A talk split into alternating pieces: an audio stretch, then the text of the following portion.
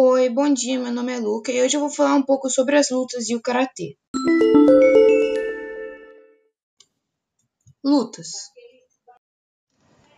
As lutas são necessárias para a sobrevivência e vêm sendo utilizadas desde a antiguidade. Seus primeiros relatos são de 15 mil anos atrás. Elas estão presentes nas Olimpíadas desde sua primeira edição, em 1896, na Era Moderna. Além disso, os orientais foram os responsáveis pelo desenvolvimento e refinamento das lutas. A palavra artes marciais vem do deus grego Marte, o deus da guerra. Por isso significa arte da guerra e estão relacionados ao combate.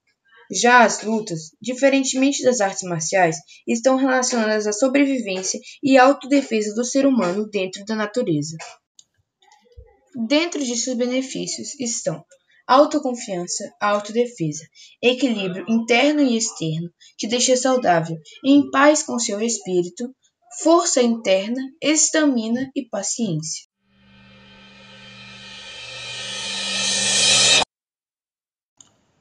Karatê.